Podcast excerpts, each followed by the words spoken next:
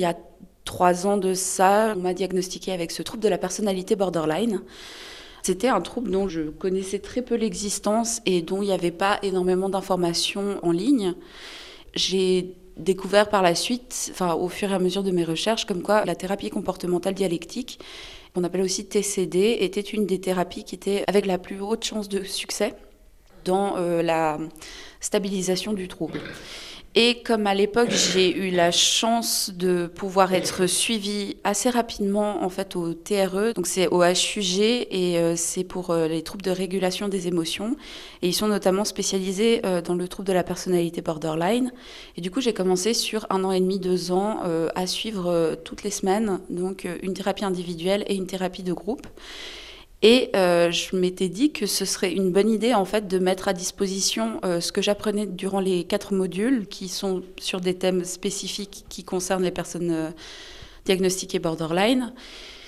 Et après aussi de nombreuses recherches, en fait, je me suis rendu compte qu'il y avait beaucoup de difficultés en général en fait à accéder à un diagnostic officiel de la part de psychiatres ou comme ça pour des raisons de délai d'attente, beaucoup de personnes qui se retrouvent dans des errances médicales et des choses comme ça. Et du coup, je me suis dit que voilà, ça pourrait être une bonne opportunité de mettre à disposition cela.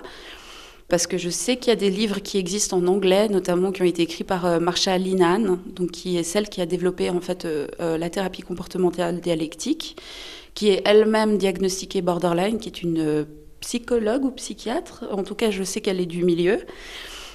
Et que du coup, je me suis dit que ce serait intéressant en fait de pouvoir mettre ça à disposition en français pour des personnes qui pourraient peut-être, même si elles ne sont pas diagnostiquées ou autres, de pouvoir en fait en tirer des petits éléments qui pourraient améliorer leur quotidien ou euh, les aider en fait à gérer euh, certaines choses.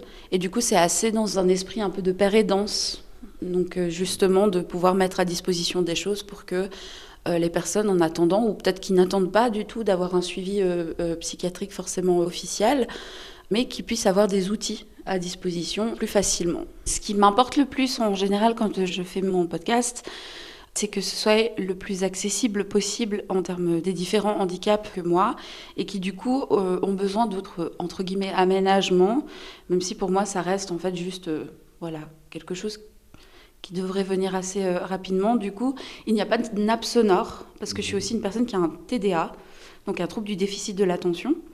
Et euh, du coup, c'est vrai que des fois, c'est compliqué quand on écoute certains podcasts, même si je comprends l'intérêt artistique d'avoir une nappe sonore, euh, d'avoir des interruptions avec différents bruits ou sons qu'on peut trouver. Vu que moi, le but fondamental du podcast est que ce soit en fait de la vulgarisation, je veux que ce soit le plus audible facilement.